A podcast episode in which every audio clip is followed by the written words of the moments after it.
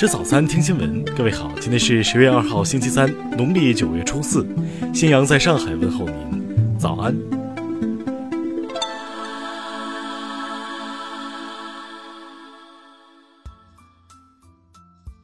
首先来关注头条消息。今天的国庆七十周年大会，随着七万羽和平鸽和七万只气球的放飞顺利结束。看着展翅高飞的和平鸽，不少网友表示好奇：这么多的鸽子都从哪里来？要到哪里去？据央视新闻报道，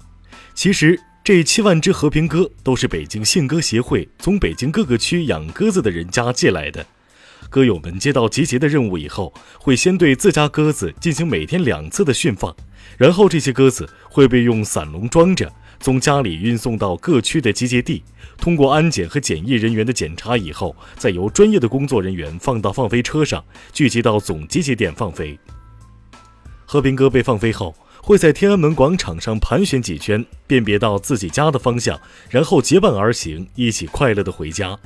已经陆续有网友在报平安，表示自家的小鸽子已经到家，但也有一些小迷糊还没找到家。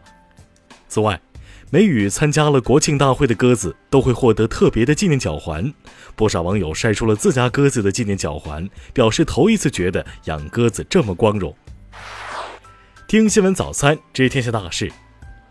昨天庆祝中华人民共和国成立七十周年大会在北京天安门广场隆重举行，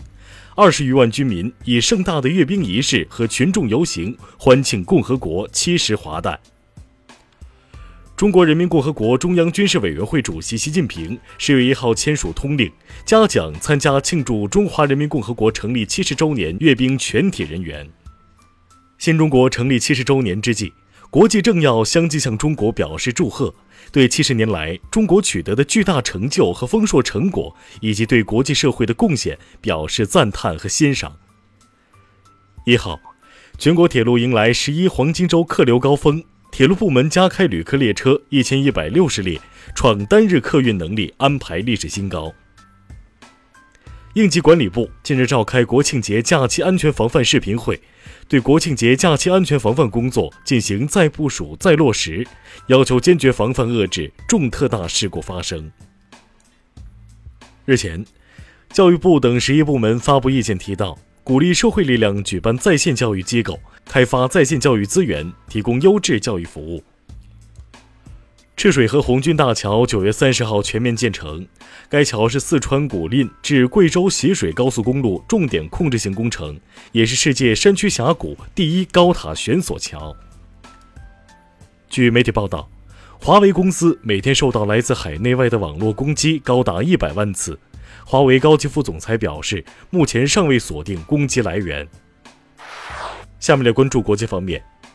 美国国会众议院外交事务委员会、情报委员会和监察委员会三十号传唤特朗普私人律师朱利安尼，要求其提供通话门事件所有相关文件。美国参议院多数党领袖麦康奈尔周一称，美国农民在中美经贸摩擦中处境十分艰难，希望美中能够尽快达成贸易协议。朝鲜外务省第一副相崔善基一号发表讲话称，朝美双方商定将于十月四号进行预备接触后，五号进行工作磋商。本周一，韩国国会召开全体会议，通过一项关于敦促东京奥运会禁用旭日旗的决议案。印度国防部九月三十号宣布，印度当天在奥迪沙邦昌迪普尔基地综合试验场成功试射一枚布拉莫斯超音速巡航导弹。红十字国际委员会驻也门机构三十号称，也门胡塞武装当天释放了两百九十名战俘。据外媒报道，泰国可能继缅甸、印度尼西亚之后，成为下一个考虑迁都的东南亚国家。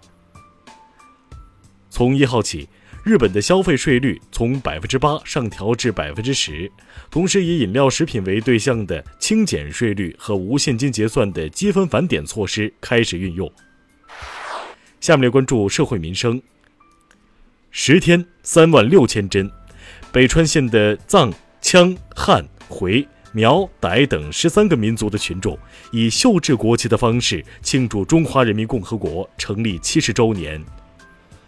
为庆祝中华人民共和国成立七十周年，香港约两千辆正常运营的出租车挂上五星红旗，并贴上多幅海报，在港岛、九龙及新界等地进行巡回行驶。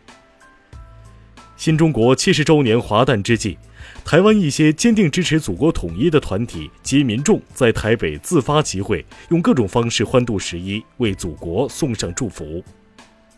近日。国内三大电信运营商悉数开启 5G 预约，据统计，目前预约总人数已经超过五百万。河北省近日开展复查检查 A 级景区工作，经审议，给予二十三家景区取消 A 级景区质量等级处理，给予八十四家 A 级景区通报批评。下面来关注文化体育。中国网球公开赛继续进行女单次轮较量。郑赛赛凭借出色的发挥，横扫前美网冠军史蒂文斯，职业生涯首次晋级中网十六强。在昨天吉林队和北京队的第二场热身中，林书豪首发出场，得到二十一分，最终吉林队主场九十八比八十四击败北京队。一号，为期两个月的“走进重华宫”特展在成都博物馆开展，八十八件来自乾隆前底重华宫的珍藏文物公开亮相。数据显示，《我和我的祖国》在上映第二天，国庆节当日十二点十三分左右，累计票房突破五亿大关。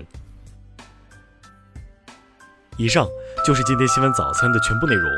请微信搜索 xwzc 零二幺，也就是新闻早餐拼音首字母再加数字零二幺。如果您觉得节目不错，请点击下方再看，让更多人看到我们的节目。一日之计在于晨，新闻早餐不能少，咱们明天不见不散。